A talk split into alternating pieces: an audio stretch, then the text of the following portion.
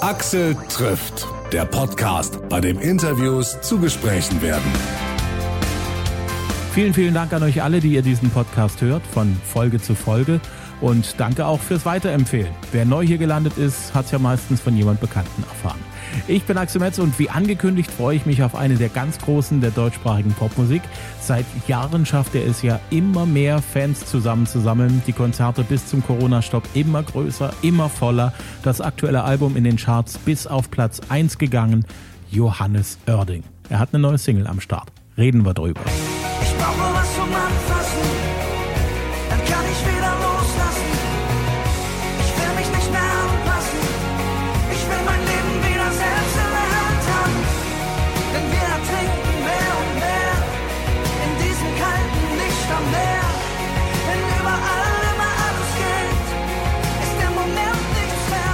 Seine neue Single kennen wir schon, die, die das Album haben vor allem. Anfassen heißt das Stück und das passt auch wirklich perfekt in die Zeit.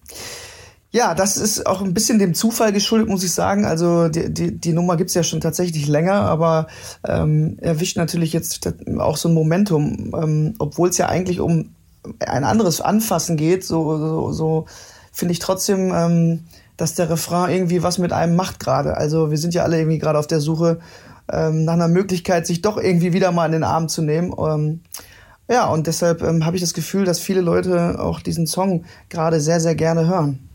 Ich habe so auch ein bisschen das Gefühl, dass, dass viele Leute irgendwie nicht so richtig wissen, was sie mit ihren Händen und ihren Schultern machen sollen, woran man sich ja eigentlich prima ausweinen kann oder sich drücken kann und sich gern haben kann, das auch zeigen kann. Ne? Ja, das stimmt. Also ich glaube, das, das, das fehlt tatsächlich. Ähm, auf der anderen Seite ähm, finde ich auch, dass man so ein bisschen merkt, wen man eigentlich wirklich umarmen möchte, wenn man ihn sieht. Also das heißt, man kann die Zeit auch nutzen und so ein bisschen aussortieren, sortieren. Ähm, äh, wer sind denn wirklich die Menschen, die einem so nahe sind, dass man sie jetzt am liebsten wirklich herzen möchte? Und äh, bei wem war es vielleicht auch, auch, auch zuvor ein bisschen inflationär, sich ständig irgendwie zu umarmen? Also das könnte jetzt so der Punkt sein, wo dieses Schickimicki, Bussi-Bussi äh, irgendwie so ein bisschen ausstirbt, ne? Ja, finde ich schon. Also es, ich hatte selbst das Gefühl, dass es, ähm, ich weiß gar nicht, wann das losging. Also ich äh, kann mich gar nicht daran erinnern, aber das wurde ja schon recht, äh, ähm, das geflogen, sag ich mal, fast schon inflationär, dass man irgendwie jeden, egal ob man den kannte oder nicht, irgendwie so in den Arm genommen hatte. Also ähm, und vielleicht ist das jetzt so, ja, vielleicht kriegt das wieder eine neue Qualität, dieses ähm, diese, diese Berührung. Hm. Du lässt es dir ja momentan eigentlich ganz gut gehen, zumindest wenn man dich auf deinen äh, Social-Media-Profilen mal so ein bisschen verfolgt. Du bist bei der Familie, du bist im Garten, du schickst da Videogrüße raus, du sitzt sogar im Garten und machst da Interviews. Wo bist du jetzt gerade? Ja, jetzt äh, sitze ich gerade wieder in Hamburg ähm, äh, in meinem Bett sozusagen. Ich bin, wir haben ja, wir haben ja noch früh in meiner Welt und ähm, Deshalb ähm, habe mir einen schönen Kaffee gemacht, habe es mir hier bequem gemacht, guck aus dem Fenster raus. Ich habe allerdings keinen Garten hier. Das heißt, zurück in der, in der Großstadt, ähm, was aber auch seinen Reiz hat. Wenn man so ein bisschen aus dem Fenster guckt, die Leute spazieren sieht, das Wetter ist okay. Das geht auch. Hm. Aber den Garten als Arbeitsplatz zu haben, das hat auch eine ganze Menge für sich. Das stimmt allerdings. Und ähm, deshalb bin ich auch gerade in diesen Zeiten sehr, sehr gerne mal raus aus, aus der Betonwelt sozusagen und fahre wieder in meine alte Heimat aufs Land, weil ich da wirklich auch eine gewisse Ruhe habe oder eine, eine andere Form von Geräuschkulisse, sage ich mal. Ich glaube, so ein Vogelgezwitscher ist irgendwie immer noch schöner als, ich sag mal, äh, Autos, die über Kopfsteinpflaster am, an der, am Fenster vorbeifahren. Ähm, und das tut mir gut, das merke ich und irgendwie, ich glaube, ich war noch nie so oft äh, bei meinen Eltern wie dieses Jahr. Ähm, ähm, das ist halt auch eine, ähm, eine neue Art und Weise, mit der Familie auch umzugehen. Hm. So eine Stadtflucht aus Hamburg raus könntest du dir aber nicht vorstellen für längere Zeit. Mm, nee, irgendwie nicht. Also ich sag niemals nie, aber im Moment fühle ich schon auch, dass ich auch so ein, ein Großstadttyp bin, gerade wenn es darum geht, auch ich sag mal, Geschichten zu erleben und Menschen zu beobachten, um halt eben auch etwas aufschreiben zu können, um auch Songs zu schreiben zu können und Geschichten aufschreiben zu können. Ähm, da brauche ich so ein bisschen die Bewegung und vor allen Dingen auch diese, diese, diese, diesen Austausch, die Fluktuation. Leute kommen und gehen und äh, ähm, das habe ich so, ich sag mal, auf dem Dorf jetzt nicht in der Fülle. Ähm, und da hast du, glaube ich, sehr, sehr schnell auch die Stories erzählt. da ist was Wahres dran, auf jeden Fall. Wie hat sich so die ganze Corona-Zeit für dich so in den letzten Wochen persönlich dargestellt? Was war komplett mhm. anders als sonst für dich? Ich habe das Gefühl, dass es so mehrere Phasen sind, durch die ich gehe oder vielleicht sogar die meisten Menschen. Am Anfang war man ein bisschen ungläubig und äh, nahm das ja fast schon spielerisch. Okay, jetzt gehen wir mal in den Lockdown. Ist ja ganz lustig, dass wir dabei sind und das miterleben. Dann ähm, kam so ein Aktionismus, auf, wir müssen doch was machen. Und dann fing man an, zu Hause persönlich Dinge abzuheften, auszusortieren, aufzuräumen. Dann hatte man das alles erledigt. Dann kam so eine nächste Phase der Besinnlichkeit ich muss sagen, zwischendurch kam auch bei mir mal eine Phase, wo ich wirklich traurig wurde, weil ja auch meine Touren abgesagt wurden, die ganzen Open Airs, also insgesamt 75 Konzerte dieses Jahr. Ähm, das macht schon was mit einem, wenn man auf einmal dann erkennt, dass der Beruf nicht mehr ausgeübt werden kann oder zumindest das, das Schöne an meinem Beruf. Und ähm, jetzt bin ich gerade in so einer Phase, dass man hofft, dass es bald weitergeht und wir uns vielleicht Ideen überlegen, ähm, wie wir ja auch diese ganzen Maßnahmen ähm, handeln können und trotzdem ähm, auf der Bühne stehen. Hm. Was war so das Schwierigste für dich in diesen ganzen Wochen des Zuhausehockens und was war so das Beste für dich? Also das Beste war, dass es ja eine Art Zwangspause äh, ist oder war, die ich mir selber so nie auferlegt hätte, weil ich dazu neige, einfach, selbst wenn ich frei habe, irgendwie nach Arbeit zu suchen und doch was zu machen, weil ich so ein bisschen Angst habe, was zu verpassen ansonsten. Ähm, das heißt, es war ganz gut, dass ich mal mich mit mich selbst beschäftigen musste und eben nicht unter so vielen Leuten war und ja, über viele, viele Dinge äh, nachdenken konnte. Das war also wirklich gut, dass ich mal eine Pause gemacht habe, von der ich schon sehr lange spreche, aber sie nie umsetzen konnte. Und was ein bisschen, also was doof war, muss ich ganz klar sagen, ist, dass man einfach so jäh von einer Tour ähm, oder unterbrochen wurde. Man stand gerade auf der Bühne, die Show lief, wir hatten die ersten fünf Konzerte gespielt äh, ähm, und auf einmal ist das alles vorbei und man schickt wirklich 200.000 Leute mit ihren Tickets nach Hause und die sitzen jetzt da und warten drauf und das ist kein gutes Gefühl. Also wenn man weiß, ähm, man konnte das nicht erfüllen, was vielleicht die Leute erwarten. Mhm. Auf deiner Homepage steht ja immer noch ganz oben auf der Konzertliste Netschkau an der Göldstrahlbrücke bei uns in Sachsen. Ein bisschen weiter unten steht dann Dresden. Das wird diesen Sommer sicherlich nichts mehr, oder? Nee, wir haben aber schon für beide Termine tatsächlich für nächstes Jahr ähm, äh, Nachholtermine. Ähm, die kommen jetzt auch, also die, teilweise haben wir die schon bekannt gegeben.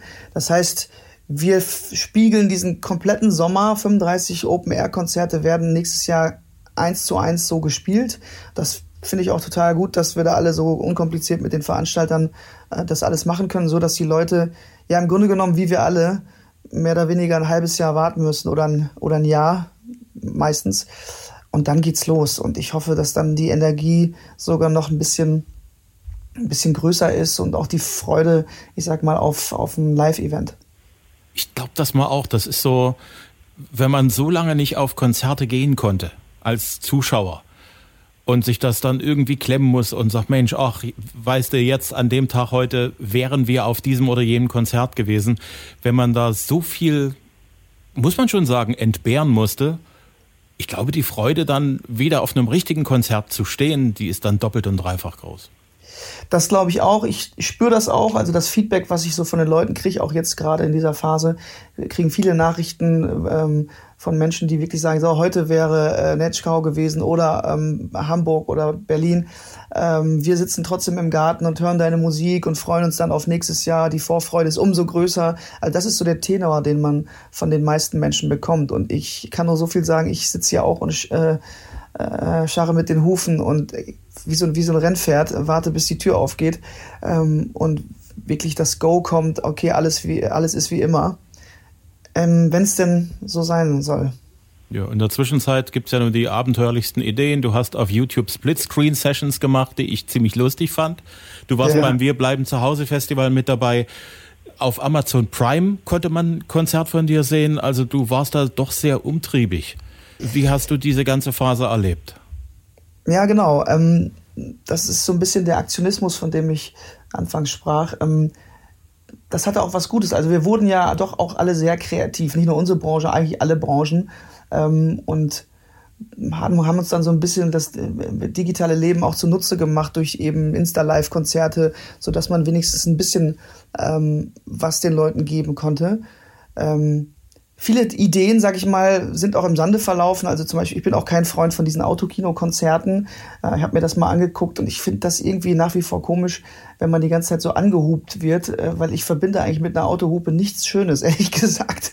Und ähm, deshalb gefiel mir das besser, irgendwie eher so von zu Hause aus gefühlt ein bisschen nah, näher dran zu sein und halt eben Songs zu spielen. Oder aber eben, wie ich das mit Vincent Weiss zusammen gemacht habe, ähm, so ein Konzert zu spielen, was dann, ähm, was man dann im Internet sich angucken kann. Hm. Hast du da noch weitere Ideen auf Tasche, die so in Kürze sozusagen Gestalt annehmen könnten? Ja, alles ist so ein bisschen abhängig davon, äh, ob wir dieses Jahr überhaupt noch Konzerte spielen dürfen oder in welcher Form, also welche Größe. Sagen wir mal so, es wird irgendwann gesagt, okay, Großveranstaltungen fallen aus, aber ihr dürft wieder mit 500 Leuten irgendwo stehen.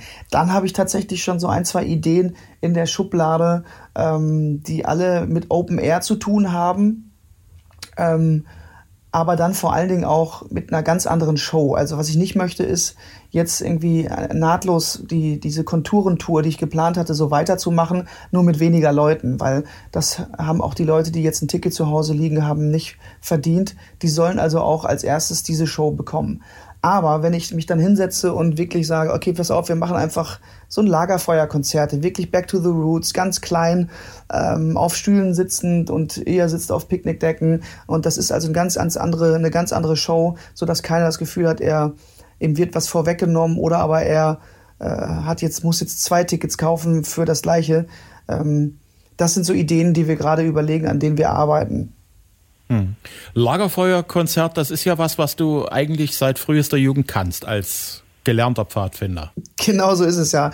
Deshalb sage ich, das ist so wirklich zurück zu den Wurzeln und irgendwie macht uns das auch allen Spaß, weil es so ein bisschen auch die Essenz ist des Berufes. Also wir haben so angefangen, Musik zu machen, meine Jungs in der Band und ich. Wir haben wirklich, keine Ahnung, äh, bei den Pfadfindern oder in Jugendreisen oder wenn man mal zelten war mit den Freunden, ähm, dann hatte irgendwie immer jemand eine Gitarre dabei und das führt ja auch zusammen und das hat ja was Integratives und umso schöner vielleicht auch in diesen Zeiten, wo wir uns nicht in den Arm nehmen können, dass man zumindest irgendwie äh, Musik als verbindendes Element hat und man guckt alle, man guckt zusammen auf ein leuchtendes Feuer. Hm. Das finde ich sehr lustig. Ich habe letztens mit Peter Plate gesprochen.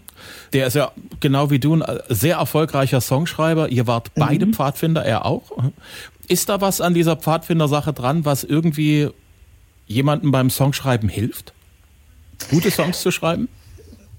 Ähm, also was auf jeden Fall mich geprägt hat, ist, dass man bei den Pfadfindern sehr viel und sehr gerne singt. Also man hat gerade, wenn man dann auch so Zelten fährt oder in diese großen Sommerlager in der Natur sitzt ums Feuer rum, da ist die Hauptbeschäftigung dann abends, sag ich mal, neben irgendwie Geschichten vorlesen und einfach nur ins Feuer starren, auch oftmals gemeinsam zu singen. Und das heißt, man kann schon auch so ein ganzes Liederbuch mit irgendwie 500 Songs, die Classics, ähm, deutschsprachig, äh, international, äh, wirklich so auch Oldies und so weiter, die hat man verinnerlicht, weil man die einfach, seitdem man klein ist, singt man Country Roads oder, oder Sweet Home Alabama. Und ähm, ich glaube, das hat er meinen musikalischen Horizont so erweitert, sag ich mal. Und die Tatsache, dass ich natürlich immer der Gitarren-Johnny war, der da so saß und irgendwie auch den Mut aufbringen musste, wirklich da jetzt mit 200 Leuten oder 200 Leute zu unterhalten oder den Takt und im wahrsten Sinne des Wortes den Ton anzugeben, ähm, das hat mir auf jeden Fall eine gewisse Sicherheit gegeben für die Bühne später.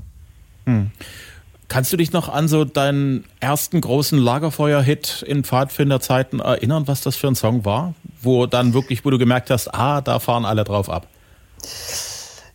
Ah, ich muss mal kurz überlegen. Ich glaube, als ich dann irgendwann Nothing Else Matters von Metallica spielen konnte auf der Gitarre, das kann, glaube ich, jeder Gitarrist dann irgendwann, ähm, da, das fanden schon alle sehr beeindruckend, als ich dann äh, wirklich diese ganze Zupfarie mit dem äh, 10-Minuten-Intro gespielt habe, so einfach als Instrumentalstück.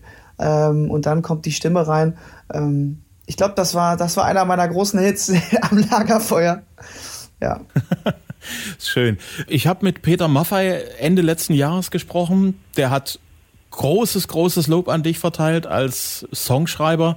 Das muss einem doch runtergehen wie Öl, wenn so ein Typ wie Peter Maffay sagt, der Johannes, der, der ist ein richtig guter Musiker und ein richtig guter Songschreiber.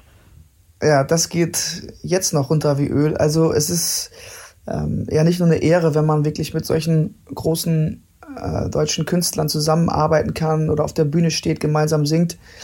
Äh, wenn, wenn man dann auch noch, ich sag mal, das Mandat bekommt, auch Songs zu schreiben mit ihnen oder für sie, dann ist das für einen Songschreiber oder für einen, ich nenne mich jetzt mal jungen Künstler, in Anführungsstrichen, ähm, eine der größten Auszeichnungen. Und Peter hat da wirklich nicht gespart mit Komplimenten, äh, was ihn aber auch auszeichnet, dass er wirklich sich als Künstler auch ganz oft zurücknimmt und jungen Künstlern und anderen Menschen und anderen Künstlern wirklich so, ich sag mal, die Bühne gönnt, das Licht gönnt, äh, den Spot gönnt.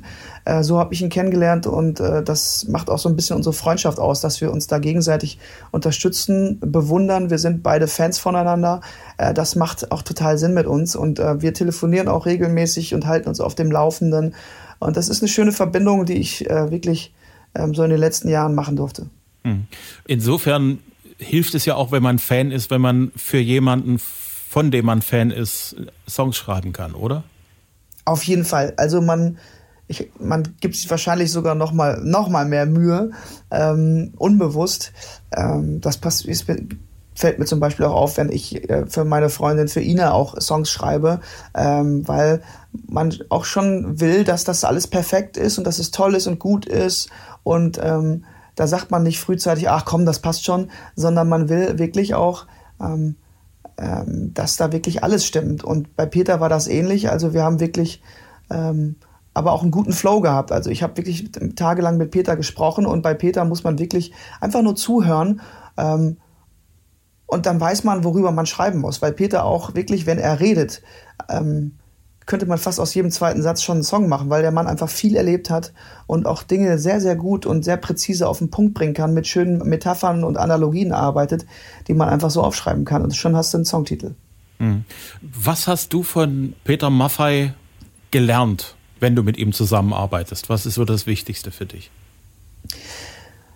Also was man wirklich bei Peter spürt, ist eine unglaubliche Leidenschaft für den Beruf, also für die Musik selbst in fortgeschrittenem Alter hat er da wirklich noch äh, Angriffslust und so ein Funkeln in den Augen, wenn er auf der Bühne steht. Man sieht einfach, dass er das zu 100 Prozent ist und wirklich mit jeder Sekunde auch genießt.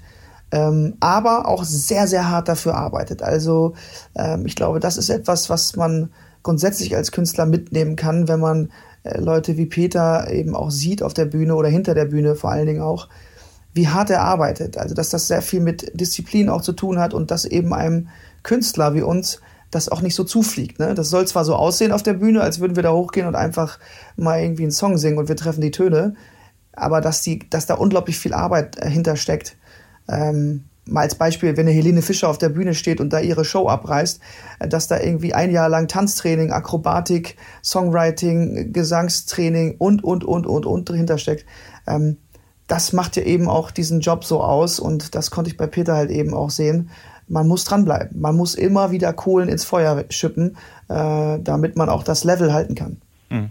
Als ich mit ihm gesprochen habe, hat er mir erzählt, äh, wie weit er sozusagen, war ja klar, wann gehen die ersten Konzerte los. In diesem Jahr die ersten Shows, die er noch gespielt hat.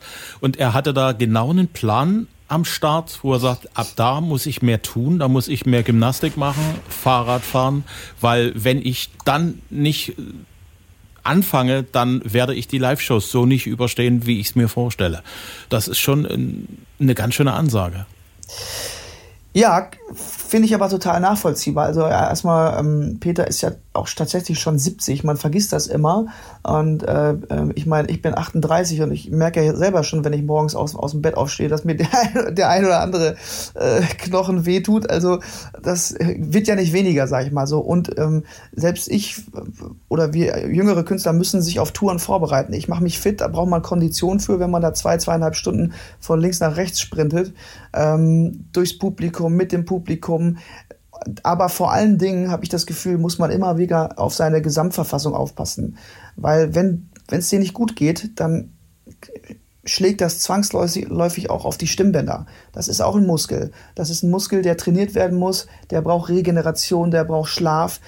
du musst zwischen den Konzerten auch mal die Klappe halten. Du, da ist eben nicht mehr ganz so viel mit Rock'n'Roll und, äh, und Party und Trinken und Rauchen jeden Abend. Also das, ähm, das, das funktioniert irgendwie mit Anfang 20, aber ich sag mal, wenn man in fortgeschrittenem Alter ist und vor allen Dingen, wenn man irgendwie so vier Konzerte am Stück spielt, dann haut das nicht mehr hin. Hm. Nun wärst du ja normalerweise auf Tour und hart im Training. Wie hältst du dich jetzt sozusagen fit im Homeoffice? Ja, jetzt muss ich mal ein Geheimnis verraten. Ähm, ein Freund von mir, der hat hier ähm, ein Fitnessstudio direkt nebenan und der hat mir im Baumarkt einen Schlüssel nachmachen lassen und äh, so konnte ich jeden Abend alleine in dieses Fitnessstudio rein, was natürlich meine Rettung war in Corona-Zeiten. Ähm, weil hier zu Hause, glaube ich, wäre ich sonst zugrunde gegangen. Ich habe am Anfang versucht, irgendwie so aus dem Internet so, so lustige Übungen auf dem Boden zu machen mit so einer Matte, aber da, da habe ich nach zwei, drei Tagen schon keinen Bock mehr gehabt. Ähm, von daher kam das ganz gut, dass ich so diese, die, die Muckibude da für mich alleine hatte. Da konnte ich laut Musik aufdrehen, da konnte man dann irgendwie äh, aufs Laufband, da konnte man ein bisschen äh, pumpen. Äh, es war schön. Hm. Du hast mir mal bei einem unserer persönlichen Treffen erzählt, dass du extrem ehrgeizig bist und so von Album zu Album hast du dich ja auch sozusagen, was die Chartsposition zumindest angeht, immer gesteigert. Dein aktuelles äh, Album Konturen war nach zwölf Wochen schon vergoldet. Wie willst du das weiter steigern mit dem nächsten Album? Huh, ja, äh, das ist eine gute Frage, ähm, weil ich das Gefühl habe, äh, diese Corona-Zeit, die sorgt auch für, für einen Bruch, sag ich mal, in der Musikindustrie gerade. Das spüren wir alle ganz deutlich, dass also da eben auch die CD an sich jetzt, sag ich mal, schneller unser Leben verlässt, als uns das vielleicht auch sogar lieb war. Ich meine, dass sie, dass sie äh, auf dem absteigenden Ast war, ist klar. Aber ich glaube, dieser Wandel hin zu Streams und zu dem, zu dieser Umsonstkultur im Internet ähm, schreitet schneller voran, als uns allen das lieb ist. Ich weiß nicht, ob das, ähm, ob die Zahlen so nochmal erreicht werden von uns allen. Ähm, aber am Ende geht es ja auch darum, dass wir eine, eine Platte rausbringen mit neuen Songs, die dient dann mehr oder weniger, ich sag mal so, als Flyer fürs Live-Konzert. Das ist das, warum ich eigentlich Musik mache. Ne? Und ob ich jetzt 100.000 Alben verkaufe oder ob ich 100.000 Alben verschenke und die Leute haben sie zu Hause, äh, das darf meine Plattenfirma nicht hören, aber ähm, ist mir im Moment eigentlich egal. Ich hoffe, dass wir irgendwann wieder live auf der Bühne stehen und die Leute kommen. Hm. Auf der anderen Seite, weil du gerade gesagt hast, eine Platte, du machst immer noch Platten, also wenn du ein Album mhm. meinst, beziehungsweise auch ja, die Singles.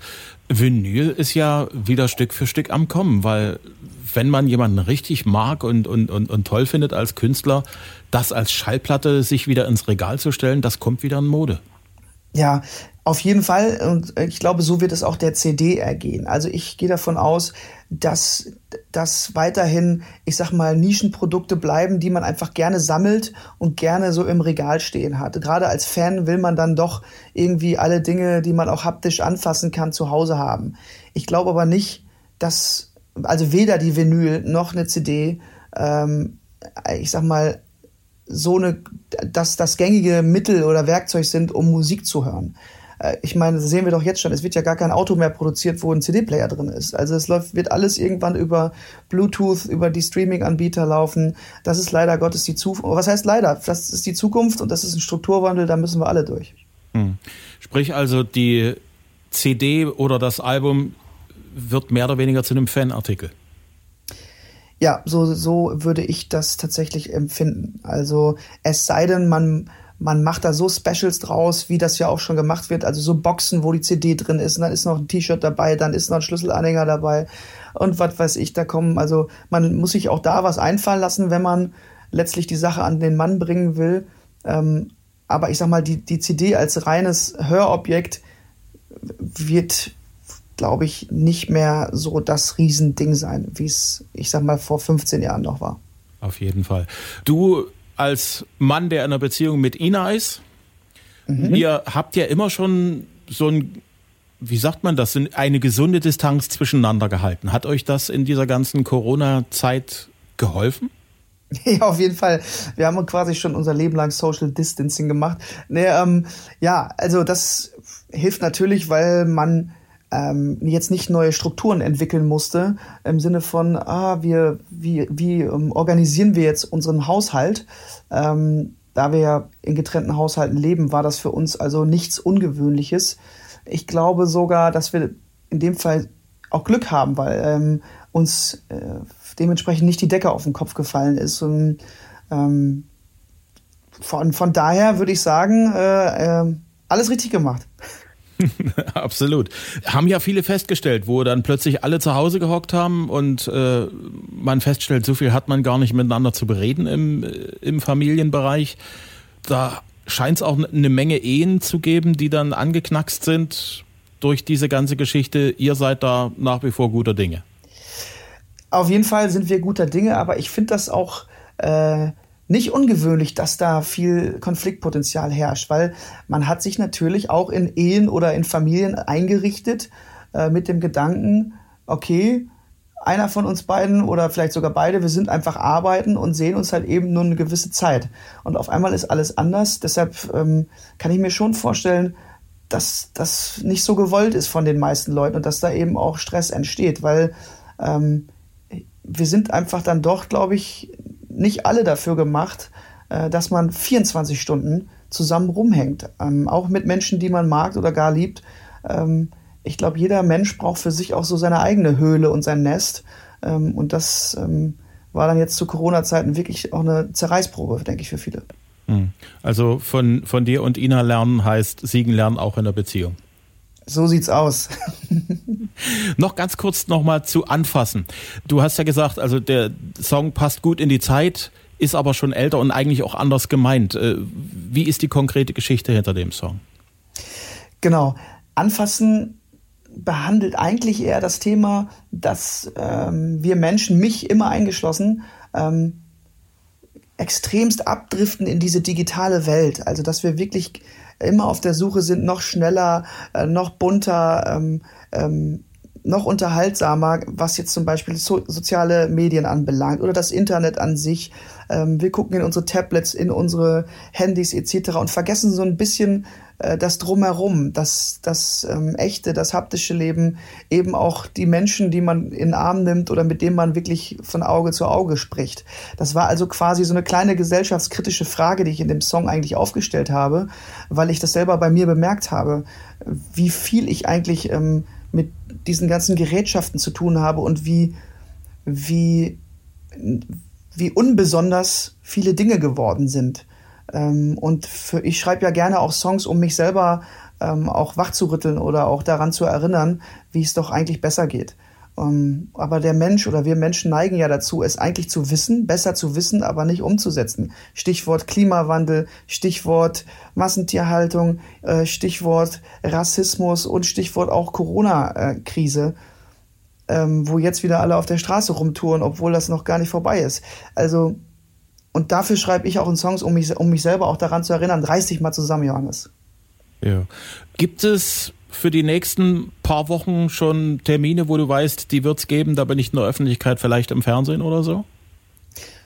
Oh ja, ich glaube schon, da gibt es einige Termine. Ähm, jetzt muss ich wirklich mal überlegen. Es gibt TV-Termine, äh, so klassisch äh, vom Morgenmagazin bis hin zu, äh, äh wenn es denn stattfindet, ähm, 20.15 Uhr Veranstaltungen, die ich aber leider noch nicht offiziell ankündigen darf. Aber ich werde nicht weg sein. Ich werde auftauchen ähm, und hier und da auch Musik machen. Und du wirst uns auch auf dem Laufenden halten auf deinen Kanälen, ne? Auf jeden Fall, das mache ich. Wunderbar. Das nächste Mal hoffe ich, äh, dass wir uns endlich wieder mal persönlich gegenüberstehen. Ist schon eine Weile her. Das stimmt. Vielen, vielen Dank für die halbe Stunde mit dir und ja, äh, ja hoffentlich bis bald. Axel, machen wir. Axel trifft Johannes Oerding online. Hat es euch gefallen? Wenn ja, gerne einen Kommentar schreiben auf meiner Facebook-Seite, auf Instagram, direkt auch im Podcast ist es möglich. Und ja, habt ihr vielleicht auch Anregungen oder Wünsche? Vielleicht Gäste, die ihr mal ausführlich im Gespräch hören wollt? Dann gehe ich für euch gerne in die Spur und sehe, was ich machen kann. Als nächstes freue ich mich auf eine der erfolgreichsten Bands aus Ostdeutschland, zu tiefsten DDR als nächstes freue ich mich auf eine der erfolgreichsten Bands aus Ostdeutschland, zu tiefsten DDR-Zeiten gegründet und heute noch auf zahllosen Konzerten unterwegs, mit immer neuen Alben. Keimzeit. Die neue Folge, wie immer, dienstags kostenlos zum Hören per Download auf Apple Podcast, Google Podcast oder gestreamt über Deezer oder Spotify auf AudioNow und hitradio RTL.de. Bis dahin.